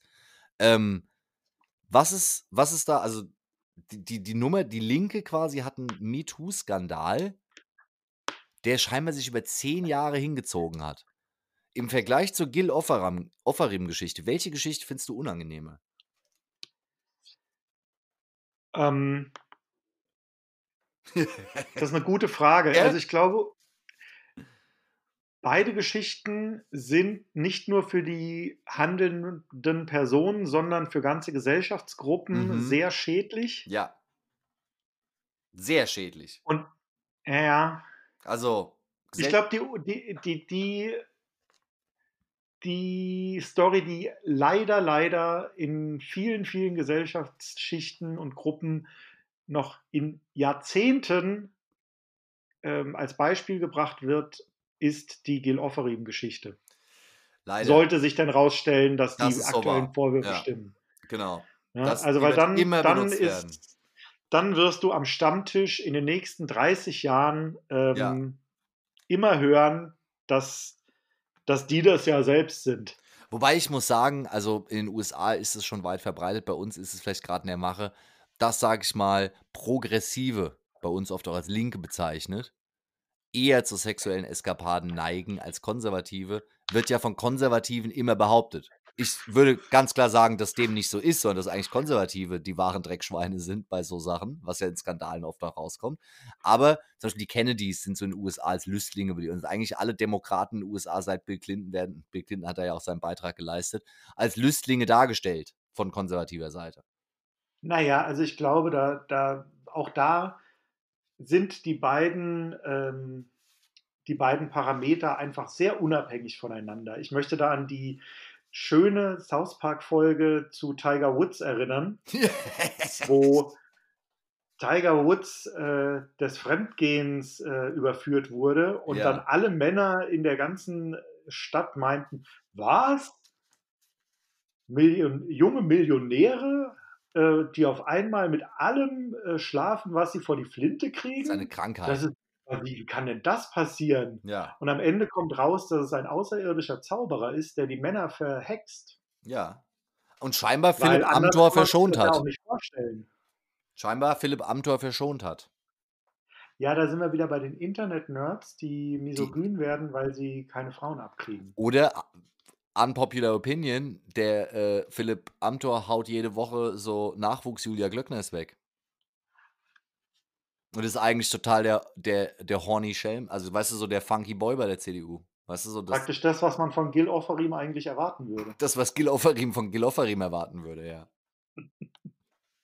ja, ist, interessant. Oder? Also, naja, aber ich habe hier, wie gesagt, neue Kategorie heute, weil wir wollen uns ja von dem Vorwurf freimachen, dass wir bei anderen Podcasts abkupfern, wenn die uns schon beklauen. Deswegen haben wir eine neue Kategorie bei den Daily Dudes, fünf Fragen an Sir Lenz. Kannst du nicht wenigstens sagen, vier Fragen, die gestellt werden oder so? Nee, weil ich schon weiß, dass ich nur zwei stelle, weil wir ja schon fast eine Stunde rum haben. Und äh, einfach mal, weil, weil, damit wir auch ein bisschen lockerer werden. Ich würde gerne mal von dir, weil ich weiß, dass du da bestimmt was hast, spontan, deine fragwürdigste Teilnahme an einem Workshop hören? Sir Lenz. Was war der. Meine fragwürdigste Teilnahme. Also quasi ein Workshop, wo du im Nachhinein sagst, meine Herren, wie bin ich hier reingeraten? Natürlich so, dass du es auch erzählen kannst, ohne Gefühle von, von Leuten zu verletzen. Also weißt du, so am besten liegt schon 15 Da gibt es eine zurück. Menge. Ja, ich weiß. Als ich die Fragen aufgeschrieben habe, habe ich ja jetzt nicht gedacht, Sir Lenz, erklär doch mal das Raum-Zeit-Kontinuum. Also es war mir schon klar, dass du, sag ich mal, guter Ansprechpartner bist für fragwürdige Workshop-Erfahrungen. Boah, aber ich bekomme die Themen nicht mehr zusammen. Die Themen. Ja, also es kann also ich zum Beispiel, gebe dir mal ein Beispiel. Also ich hatte meine absolut fragwürdigste Workshop-Erscheinung war äh, eine Soundhealing-Veranstaltung, für die ich 35 Dollar bezahlen sollte. Dankenswerterweise hatte die jemand anders für mich bezahlt. Und dann bin ich hingegangen, dann waren da 35 Leute. Also sprich, da wurden 900 Dollar umgesetzt. Äh, zwei Stunden angesetzt und dann kommt da eine, so eine Frau, die quasi einen 30 Minuten Vortrag hält über wie Klang uns heilt, dabei aber nuschelt und kaum verständlich ist, so wie manche bekannte Podcaster. Um dann zu sagen, legt euch alle hin, wir machen jetzt ein Soundhealing, um dann ihren iPod per Bluetooth mit einer Boombox zu verbinden, die sie in die Mitte von diesem Raum stellt und das dann eine halbe Stunde als Klangbad den Leuten anbietet. Ja, ich sag mal so, das kriegst du für den gleichen Preis ähm, in der Taunustherme mit Aufguss dazu. Das kriegst du für. Aber für zwei Stunden. ja, und vor allem nicht aus einer Boombox. Also mir ging es ja darum, dass die quasi, weißt du, ich gehe ja mit, habe ich oft auch schon daran teilgenommen. Das echt kann ich jedem empfehlen. So diese, diese Soundhealings, wo dann irgendwelche Leute da 20 äh, Klangschalen und noch alle möglichen obskuren Instrumente anspielen und da Schwingung erzeugen. Das ist schon cool. Ja, also ich würde es jetzt nicht als Heilmethode für Leute mit ernsthaften Problemen erwägen, aber ich sag mal, wenn man einfach mal eine Stunde entspannen will, ist es schon cool. So, also kann ich jedem empfehlen, mal zu machen. Aber halt das von einem iPod auf eine Boombox, die scheiße klingt, zu übertragen, ist halt wirklich mehr als fragwürdig. Und dafür dann 35 Dollar zu verlangen, die Leute bezahlen, um danach in der halben Stunde nach dem Workshop, wo dann quasi, kennst du ja auch so aus Hippie-Kreisen, nochmal drüber geredet wird, wie geil es alle fanden. Und dann quasi 30 Leute erzählen, wie geil sie es fanden und wie lebens-, life-changing das gerade war. Und ich saß halt mittendrin und dachte, bin ich der Einzige, dem gerade aufgefallen ist, dass wir hier alle gerade einen Pimmel auf die Backe gemalt bekommen haben? nee, du bist nur der Einzige, der nicht willens war, diese, ähm, diesen Eindruck hinter dir zu lassen. genau, weil dein Unlearning-Prozess noch nicht abgeschlossen war. Genau. Wie mir mitgeteilt ja, wurde. Aber, also, ähm, ich sag mal, bei mir geht es in eine ähnliche Richtung. Ich, ich ahnte es. Ja, ich hatte auch ja, diverse Workshops in diese Richtung. Also ich hatte, ich hatte Job- und privatmäßig viel mit Hippies zu tun eine Zeit lang. Ja. Und habe versucht, mich da so ein bisschen zu integrieren und zu verstehen, Aha. was diese Leute antreibt und glücklich macht. Weil ich ja damals ähm, Punkrocker war, der eigentlich morgens die Augen aufgemacht hat und äh, gedacht hat, er ist im Krieg. Ja. Nämlich mit der Welt und allem. So, Ja. und dann musste ich das ja auch sozusagen anlernen Ja, und habe mir solche Workshops auch reingetan, ja, um auch zu zeigen, dass ich willens bin, mich anzupassen. ja. Und ähm, ja, es war, es war ähnlich. Also ich habe ich habe einem Workshop beigewohnt, da hat ein Mensch mit Energie gearbeitet. Ah, ist ja an sich erstmal nicht sich, verkehrt. hat man sich im Kreis gestellt und dann kam der zu dir Mhm. und dann hat er jeden irgendwie anders angefasst und dann hat dich jemand von hinten genommen und dich hingelegt. Mhm. Und angeblich warst du dann in Trance. Ah ja. Was hat es gekostet? Ähm, wahrscheinlich auch Spende. Spe ah, Spende. Spende. Spende. Mm. Ja. Das mag ich auch immer gern. Gut Tax-free. fand ich dann auch immer die, äh, die Workshops von irgendwelchen Schamaninnen meistens. Mhm. Oder auch, ja, auch Schamanen. Ja. Von irgendeinem Nathan aus New York, der dann schamanische Maya-Rituale ähm, gemacht hat. Habe ich auch so Kumpels aus New Jersey. Buxtehude. Ja. Und dazu dann auch, ja, alle, alle Beteiligten irgendwelche anderen Sachen, die sie aus irgendeiner anderen Kultur, Mhm. meistens der indischen, Erzähl das mal den Fridays for ähm, Future äh, Aktivisten mit den Dreadlocks. ja, also es war, es war, Ein ähm, Feuerwerk war der. skurril. Es Ja, ein, es klingt mir wie ein, wie ein äh, Feuerwerk der kulturellen Aneignung.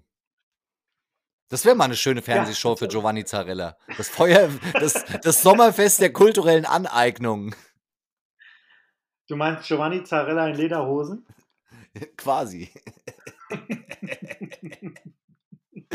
Das ist auf jeden Fall gut, ja. Also so Schamanen, das ist immer. Allerdings muss ich den geben, man sieht oft so Dokus und ich kenne so Leute auch, also die sind halt oft auch glücklich mit dem, was sie machen. Ja, ja, es gibt auch Leute, die sagen, sie ernähren sich von Licht. Gibt's auch. Klappt halt oft nicht so lange Gibt's so auch. Die gut. sehen meistens nicht so gesund aus. Die, die sehen oft nicht so gesund aus, da gebe ich dir recht, auf jeden Die haben Fall. häufig den Vorteil, dass sie aus Indien kommen und daher eine, einen relativ gesunden Teint haben. Ja. Aber ich sag mal, wenn so eine Kartoffel anfängt, jetzt auf Lichtnahrung umzustellen, glaube ich, sieht das sehr schnell sehr ungesund aus. Ja, außer man startet mit sehr großem Übergewicht. Dann, dann kriegt man wahrscheinlich das erste halbe und Jahr erstmal einen Haufen Komplimente erstmal.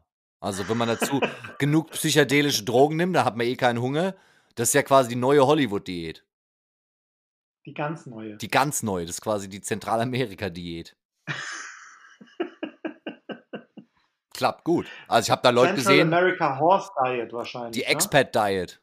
Die, ich glaube nämlich, die, die zentralamerikanischen Pferde, die man ja. so auf Reisen äh, sieht, ja. die ernähren sich, glaube ich, auch hauptsächlich von Licht und Peitschenhieben. Ja, aber das ist ja auch gesund und vegan. Und vegan, ja. Und vegan, ja. Das ist natürlich gut. Ja, und jetzt geht's gleich weiter hier mit, mit fünf Fragen an Sir Lenz, die, die nicht fertiggestellt werden. Bist du so ein Typ auch, weil ich glaube, du bist so ein Typ, ich glaube, da haben wir schon mal drüber geredet, der so Guilty Pleasure äh, äh, Handyspiele spielt? Ich bin ja manchmal so ein Typ. So ein Typ, ja genau. Und erzähl, da hol doch mal die Leute ab, weil das ist ja immer so das Ding, da kann man sich ja mit connecten, weil du bist ja nicht der Einzige, der sowas spielt. Das ist ja weit verbreitet. Was ist denn so dein Lieblings-Handyspiel aller Zeiten, so weißt du, wo du sagst, meine Herren, habe ich da Zeit versenkt? Hm, da muss ich dich enttäuschen. Ja, da musst du bis zum Penner-Game zurückgehen, oder was? Im Grunde genommen bis zum Penner-Server-Game. Wer, ja. wer, sich da noch dran erinnert, die älteren Leute, das Penner-Game da damals. Da gab es ja noch keine noch, Smartphones. Genau, das war noch auf dem Computer. Auf dem Desktop. Ja. Weißt du, haben wir mit Laptops in der WG zu sechs gesessen und da virtuell von Darmstadt nach Frankfurt gefahren, um, um Benzodiazepine zu verticken. Nein, nein, da verwechselst also, du zwei Sachen. Es gab einmal World of Crime das, Ach, davon sprachst du gerade. Stimmt. Und dann gab es Penner Game. Da musste man seinen virtuellen Penner Flaschen sammeln. Äh, Richtig, lassen, um das sich war dann das einen erste. Hamster als Haustier zu kaufen, mit dem man dann den anderen Penner angreifen konnte. Und ich dann sag kommt mal, das Wort Penner- Penner allein im Titel ist ja schon eine Sache, die heute nicht mehr gehen würde. Und Deswegen vor allem, vermeiden wir das in unserem Podcast ja auch. ja, richtig. Und wir hatten ja vor also allem jedes damals. Penner war hier in Anführungszeichen zu sehen. Und vor allem, kannst ja wegpiepsen nachher. Ähm, das, was krasse war, weil das, du hast recht, war erst kam dieses Penner Game und dann kam World of Crime. Das war quasi so, aber dieselbe, sag ich mal, Maske, in der das Spiel stattfand, so. Oder dieselbe Idee. Im Grunde Farmville basiert quasi da drauf, könnte man sagen. So, das ist halt so dieses Echtzeit-Simulation, quasi das e- erste Metaverse, wenn du so willst, eigentlich. Weißt du, was weiterlebt, wenn du gerade nicht drin bist. In dem Fall eher ein Mathworth. Es war eher das Mathverse in dem Fall. Und es war damals so in diesem Spiel, dass man da so äh, Gruppen, also Gangs gründen, gründen konnte von Spielern. Und wir hatten damals mit unserer WG und Leuten drumherum, so von unserer Band auch, hatten wir quasi. Viel Zeit und wenig zu tun. Richtig, hatten wir mit 20, 25 Leuten so ein Penner-Game, äh, so eine Gang gemacht. Und dann war die Idee, dass man da mit anderen Penner-Gangs in Krieg treten kann oder da so Challenges machen kann.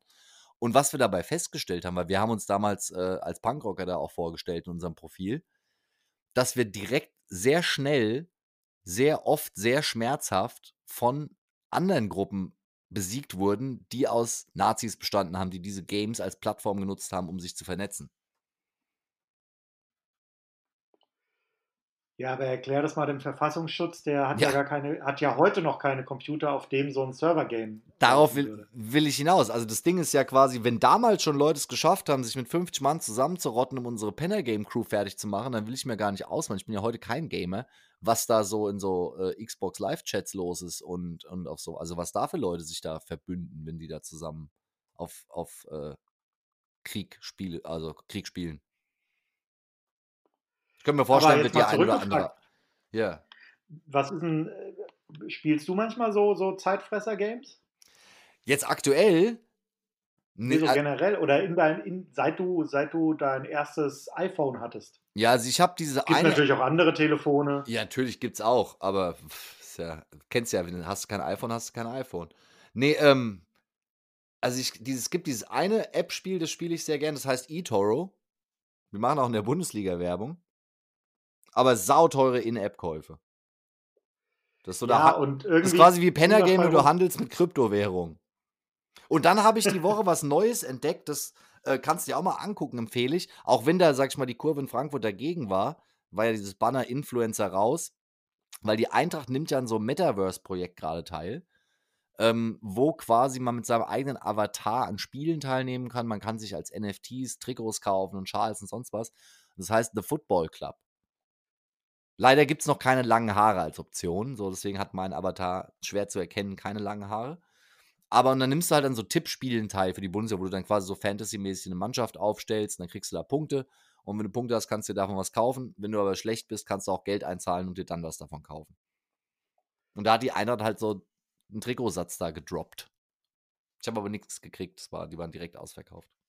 Der FC Barcelona hat sich zum Beispiel als NFT ausgedacht, einfach einen leeren Fanblock zu, äh, zu verkaufen, ne? Absolut, ja.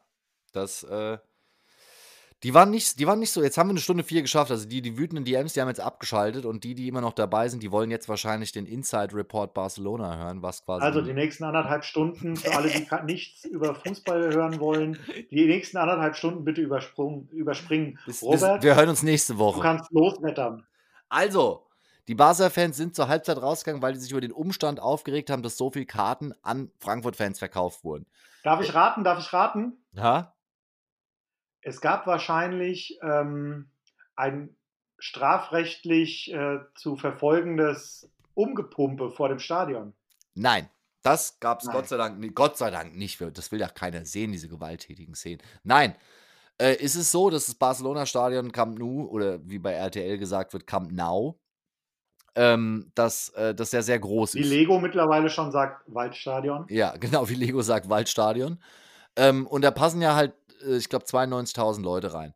So, und es ist so, dass bei Barca halt einen sehr hohen Dauerkartenanteil haben. Und Leute kaufen sich halt ihre Dauerkarten und es ist für viele Leute ein Geschäftsmodell tatsächlich, dass die ihre Dauerkarten über Tourismusunternehmen in Hotels oder über sonstige Wege für bestimmte Spiele verkaufen. So in der Logik wie so ein 13-jähriger Haschverkäufer. Äh, wenn ich fünf Spiele verkaufe, dann ist mein Saisonticket für kostenlos, weißt du? Was halt vor allem bei internationalen Spielen der Fall ist. Wenn du dann, also wo bei uns Leute quasi gesperrt werden und aus dem Verein ausgeschlossen werden, das ist in Barcelona quasi üblich schon immer. Dass da einfach Leute gibt, die ihre Tickets an Touristen verkaufen. So, dass jetzt der Fall eintritt, dass eine Auswärtsmannschaft mit 30.000 Fans kommt, die diese Karten aufkaufen, das ist halt noch nie passiert weil andere Mannschaften nicht so viele Leute mobilisieren. Weil andere kleine Mannschaften, die so, die es bis Barca schaffen, nicht aus Frankfurt kommen und damit nicht so finanzstark sind. Richtig. Und, und wenn zum Beispiel gegen Madrid spielen, dann gibt es ja eh ganz andere Maßnahmen und so. Aber auf jeden Fall ist es halt so, dass das quasi, da sind jetzt einige Zufälle zusammengekommen, die quasi das System Barca, würde ich es nennen, von den Ticketverkäufen bloßgestellt haben. So, und jetzt tun die einen auf beleidigte Leberwurst, weil nämlich auch schon von der UEFA gesagt wurde, dass nämlich, du musst ja Fantrennung vornehmen. Das hat ja einen Grund, dass die 5000 offiziellen Fans quasi in einem eigenen Block sind. Wobei man da auch sagen muss, bei uns im Stadion in Frankfurt räumt man den Gästefans einen Block hinterm Tor ein, wie sich das gehört. In Barcelona räumt man den Gästefans im vierten Oberrang Block ein, was ja schon mal ein Skandal an sich ist. So, und dass quasi jetzt die Fans, die mehr Karten haben wollen, man könnte ja auch sagen, wir sperren einfach auf der einen Seite alle vier Tribünen zum Beispiel für die Gästefans, in dem Fall jetzt für Frankfurt. Stattdessen hat man es darauf ankommen lassen, wollte ja die Kohle haben und dann haben diese 30.000 oder 25.000 Frankfurt-Fans sich halt über das ganze Stadion verteilt. Und jetzt stell dir mal vor, dass die übrigens jetzt schon stinksauer sind. West Ham United hatte sich ja schon ich auf das. Ich sag mal, gegen Dresden hätte das nicht so gut ausgesehen. Darauf will ich hinaus. West Ham United hat sich ja schon auf das Auswärtsspiel in Barcelona gefreut, muss jetzt ja nach Frankfurt. Gab es schon YouTube O-Ton. I already booked my flight to Barcelona, now I have to go to fucking Frankfurt. Also, die West Ham-Fans ist jetzt nicht das traumlos, dass sie nicht gegen Barca spielen. Und ich sag mal, wenn die mit 25.000 Mann im Camp Nou gewesen wären und das Spiel knapp gewesen wäre, dann hätte das auch ganz schnell in der Katastrophe münden können. Weißt du? Mit Massenschlägereien auf allen vier Rängen. Das wäre unangenehm. Und die UEFA hat halt gesagt, Freunde, das geht halt so nicht. Und Barca hat halt jetzt die Möglichkeit, entweder einzuräumen, wir haben nicht genug Fans, um unser Stadion voll zu kriegen, die können ja ihre eigenen Fans nicht zwingen, ihre Karten wahrzunehmen. Oder halt jetzt sagen, ja, dann müssen wir halt in Zukunft bei Europapokalspielen einfach auch nicht mehr an Touristen verkaufen, sondern 30.000 Plätze leer lassen. Weil ja andere Fangruppen vielleicht durch das Auftreten von Frankfurt jetzt auch animiert sind, als Trittbrettfahrer auch sowas zu versuchen. Weißt du? Das nächste Mal, wenn der mhm. Pauk oder irgendeine griechische Mannschaft spielt, kommen da vielleicht auch 20.000 Leute. Aber jetzt mal eine, Frage so generell. Ähm, es sah mir im Fernsehen so aus, als wären auch viele Plätze überhaupt nicht besetzt gewesen. Es sind also ja nicht so einzelne Blocks, sondern dass einfach grundsätzlich das Stadion nicht, nicht ausgebuckt war. Es waren noch 15.000 Plätze frei in etwa im Stadion, die auf das Stadion verteilt. Natürlich kaum, also dass es aussieht wie fast voll. Aber es sind dann im Laufe der zweiten Halbzeit sehr viele Barca, also nicht nur jetzt die, die da 10 Minuten boykottiert haben, das war eher so eine Geste, aber die ähm, auf Stadion verteilt sind ja sehr, sehr viele Leute schon früher gegangen auch. Und es ist halt so, ich habe von zwei Leuten gehört, dass, also unabhängig voneinander, dass es in vielen Blogs tatsächlich auch zu kleineren Rangeleien gekommen ist, woraufhin dann Barca-Fans das Stadion verlassen haben. Also quasi, das ja, wollte beim Fernsehen, weil man halt die Angst vor der Strafe auch hat bei Barca, weißt du, weil die ja quasi die Sicherheit nicht garantiert haben, dass da teilweise wirklich Situationen entstanden sind, wo die Ordner gesagt haben zu den Barca-Fans, wir können diese 50 Frankfurt-Fans hier nicht rausschmeißen, weil dann bricht hier die Hölle los. Und die dann gesagt haben, ja, okay, dann gehen wir. Also die haben sich halt so Gut, aber das hast du ja immer, das hast du ja sogar bei irgendwelchen, ähm, wie heißt dieses, dieser Cup vor der WM immer, dieser Confeder Confederations Cup, wo ja auch einfach äh, völlig bunt gewürfelt die Leute sitzen. Selbst da hast du ja trotz mehr oder weniger Freundschaftsspielcharakter dann immer mal äh, äh, vielleicht eine Gruppe ein bisschen zu äh, betrunkener Leute, die dann da Quatsch machen. Ja, ja, aber ich sag mal, jeder, der schon mal bei der Eintracht auswärts dabei war, also ich sag mal, bei den 25.000 Leuten, die da im Stadion verteilt war, kann ich dir sagen, da waren auf jeden Fall 2.000, 3.000 Leute dabei, neben denen willst du als Barca-Fan nicht sitzen, wenn die da aufgepeitscht beim Spiel des Lebens sind. Und also da ist es scheinbar auch zu Szenen gekommen, die jetzt nicht so bilderbuchartig waren. Und da ist meine Sorge jetzt halt schon, weil in London jetzt beim Spiel gegen West Ham werden zwar auch wahrscheinlich 20.000 Frankfurter hinfahren, aber dass man da 20.000 Karten für das Spiel kriegt, das kann man halt vergessen, weil die spielen zwar im Olympiastadion in London, wo 60.000 reinpassen, aber die verkaufen die halt auch. Weil West Ham ist halt das, sage ich mal, gewagte These des Eintracht Frankfurt von England. Also die haben auch Fans, die das Das ist eine also gewagte These, die ich einem ähm, guten Freund und. Würde ich äh, gerne mal hören, was der dazu sagt. Werde. Ja, also ich finde, es drängt sich halt der Vergleich dahingehend auf, dass halt einfach West Ham eine Mannschaft ist, die halt jetzt nicht um die Meisterschaft mitspielt, aber trotzdem überproportional eine große Historie mit Fans hat und Fans, die halt zu der Mannschaft stehen und halt auch auswärts mitfahren und halt dann riesen. Ich meine, im Prinzip fast alle äh, Filme, die über Fußballkultur sind, basieren ja auch mit auf West Ham. Also, weißt du, ich habe ja Angst, dass der Elijah Wood hier in Frankfurt alles kurz und klein schlägt demnächst. Zusammen mit Russell Grüße, Brand. Ähm, an alle, die es interessiert, die, ich habe jetzt gerade letztens wieder geguckt, den Film Hooligan oder Hooligans ja. mit Elijah Wood gibt es leider nicht auf den. Ähm, nee, das Football Factory, oder? Plattform. Nee, Football Factory ist der gute Film. Ach, stimmt, und Hooligans ist der mit Elijah Wood. Genau. Ja. Ähm, und das basiert auf den Fans Filmen, von West Ham. Weder auf Prime noch auf ähm, Netflix und auch nicht auf Star. Ich finde, die sollten den im Hessen-Fernsehen zeigen an dem Abend vor dem West Ham-Heimspiel, damit die Leute wissen, worauf Aber im englischen Originalfilm. Im, ja, im, Orgischen, im, im, englischen Originalton. Genau. Da verstehst und, du nämlich einfach genau gar nichts. Ja, und ich sag mal, so wird es wahrscheinlich. Also ich sag mal, das Heimspiel am 5. Mai gegen West Ham, das wird ein heißer Ritt auf der Jürgen Grabowski gegen gerade. eines ich muss ich noch, eines wollte ich noch droppen, ähm, was ja. ich sehr witzig fand. Ich habe im Nachgang direkt gesehen, dass auf verschiedenen sozialen äh, Medien da ja Screenshots geteilt wurden vom Wikipedia-Eintrag zu Camp Nou. Ja. Camp Nou. Camp Nou ähm, auf RTL. Camp Nou und bin äh, deswegen mal auf diese Wikipedia-Seite drauf und da war natürlich der Artikel war dann als schreibgeschützt markiert. Ja. Und da dachte ich mir, das wollen wir doch mal sehen. Man kann nämlich, wenn man sich ein bisschen durchklickt, kann man nämlich den Verlauf der Bearbeitung eines Artikels ja. ähm, sich anzeigen ja, lassen. Das war Mordsmeme. nach dem Spiel haben da, ich hauptsächlich einer ähm, praktisch nach und nach den kompletten Artikel umgeschrieben, mhm. äh, dass dieses Stadion offiziell Waldstadion heißt, dass es der Eintracht Frankfurt gehört. Eintracht Frankfurt Stadion in Spanien. Seit, ja. seit, wann, seit wann das so ist. Sensationell. Und ähm, das hat er auch mehrfach gegen Korrekturen wieder abgesichert und ja. wieder zurückkorrigiert.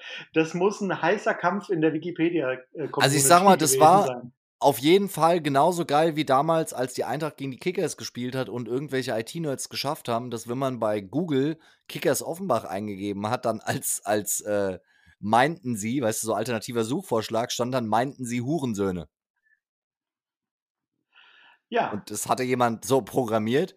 Grüße an denselben Fan, der den Vergleich West Ham gegen Eintracht kommentieren muss. Also, wenn wir es schaffen, diesen besagten, den, den berühmtesten West Ham-Fan aus dem Rhein-Main-Gebiet, ja, wenn wir den zwischen den Spielen gegen West Ham hier als Gast und wenn es nur für 10 Minuten ist, begrüßen könnten, das wäre mir ein innerliches Blumenpflücken.